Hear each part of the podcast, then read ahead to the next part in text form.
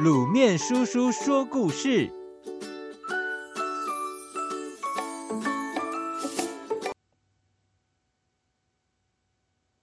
拇指姑娘。从前有一个老妇人，因为家人很早就过世了，很多年来都是一个人孤孤单单的过日子。她越老，越是孤单寂寞。有一天，他忍不住向天神祈求，祈求赐给他一个小小的孩子，来跟他作伴。天神知道老妇人的愿望之后，非常同情她，于是送给她一颗种子，说：“只要你用爱心种下这颗种子，内心的愿望就会实现。”老妇人欢欢喜喜的种下种子。没想到第二天醒来，种子已经长成郁金香了，还有一个小小的花苞。老妇人亲吻一下花苞，花苞竟然慢慢打开了。哇，花苞里有一个漂亮的小姑娘，正香甜的睡着觉呢。老妇人温柔的抱起小姑娘，把她带进屋子里，因为这个小姑娘。只有人的拇指这么小，所以大家都叫她拇指姑娘。老妇人帮拇指姑娘准备了一个小床，那是用胡桃核做成的摇篮，用紫罗兰的花瓣当成床垫，再用玫瑰花瓣当成被子。另外，老妇人还在桌子上准备了一个装了水的盘子，放一片郁金香花瓣当船。拇指姑娘就可以在盘子里划船、唱歌，非常快乐。但是，拇指姑娘快乐的日子过没多久，有一天夜里，一只癞蛤蟆从窗外爬进来了，看到拇指姑娘正熟睡着，就一把抱起了摇篮，把她带回池塘里，放在莲花叶子上，准备让拇指姑娘当她儿子的新娘。拇指姑娘醒来后，发现自己被带到陌生的地方，不禁伤心的哭了起来。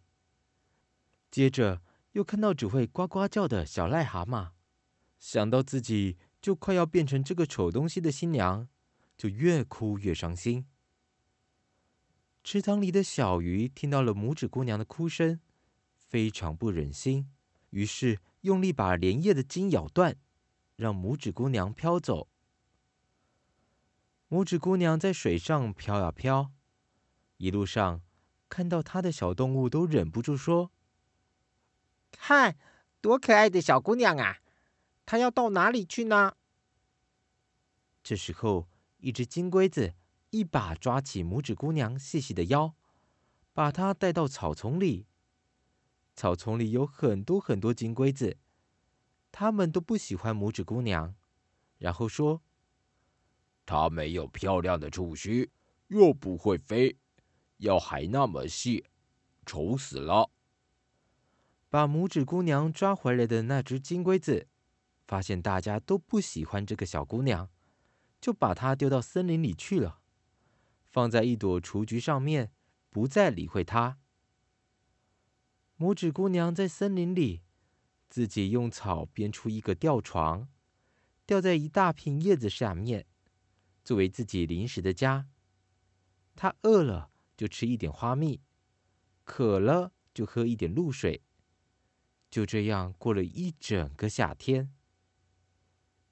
秋天到了，天气越来越寒冷，拇指姑娘找不到花蜜吃，只好四处寻找食物。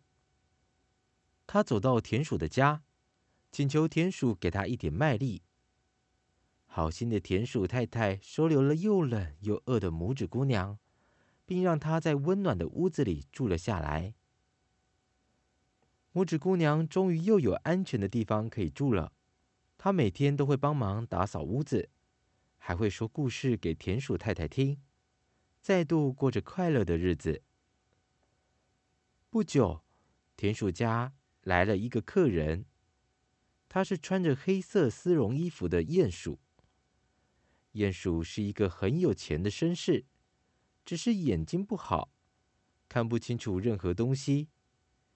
他喜欢听拇指姑娘讲故事，但是不喜欢故事里的阳光和花朵，因为他从来没有看过那些东西。冬天快到了，鼹鼠先生特地从家里挖了一条通道，这样可以直接走到田鼠家。方便他随时过来听拇指姑娘讲故事。田鼠太太知道鼹鼠很喜欢拇指姑娘，于是就和鼹鼠商量，准备让拇指姑娘当他的新娘。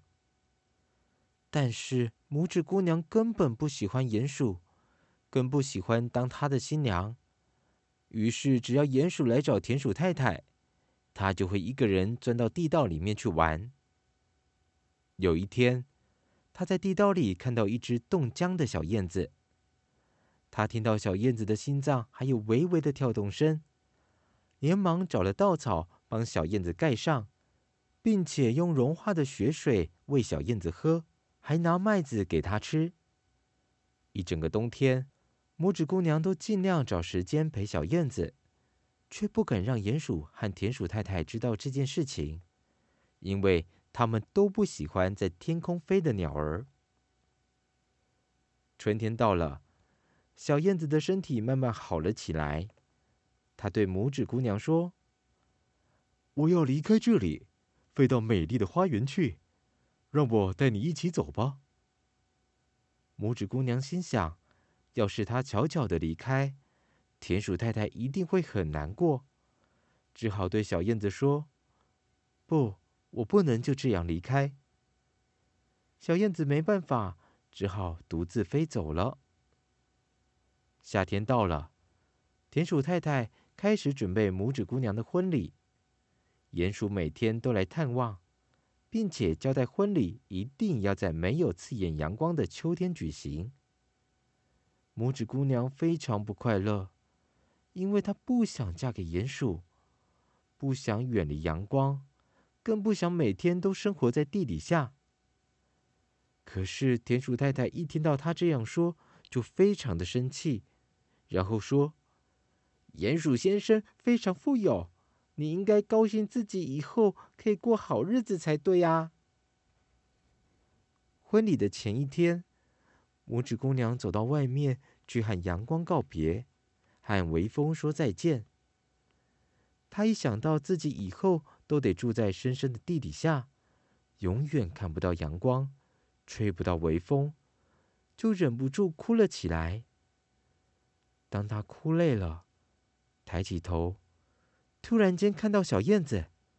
小燕子跟他说：“寒冷的冬天快来了，我要飞得很远很远，飞到温暖的地方去。你愿意跟我一块去吗？”这一次。拇指姑娘决定跟小燕子一起离开田鼠太太的家，于是赶紧爬到小燕子的背上，就这样跟着小燕子飞过森林，飞过大海，飞到了一个非常温暖的地方。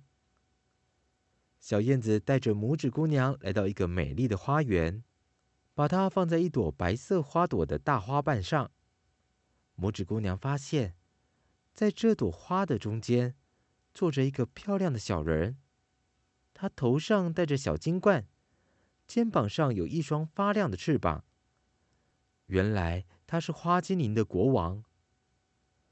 国王从头上取下了小金冠，帮拇指姑娘戴上，对拇指姑娘说：“你真的是我看过最美丽的姑娘，你愿意当我的新娘，成为花精灵的皇后吗？”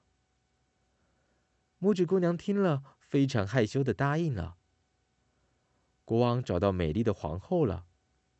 在这美好的时刻，每一朵花都走出一个花精灵来。他们送了很多礼物给拇指姑娘，其中最好的礼物是一对翅膀。有了这对翅膀，她就可以在花朵之间飞来飞去了。小燕子不久之后就跟拇指姑娘告别。要飞回很远很远的北方去了。小燕子后来常常跟朋友说起拇指姑娘，所以大家才会知道有这么一个美丽的故事。各位小朋友，拇指姑娘的冒险好像很刺激，对不对？当然，这只是一个故事而已。不过，对于我们而言，长大以后如果有机会，可以四处到各地去看看，接触到不同的国家、不同的民俗风情，增广自己的见识，这是一件很好的事情哦。但是现在我们年纪还小，我们可以看不同的书籍、不同的故事，先听听。其他国家有什么样的童话吧？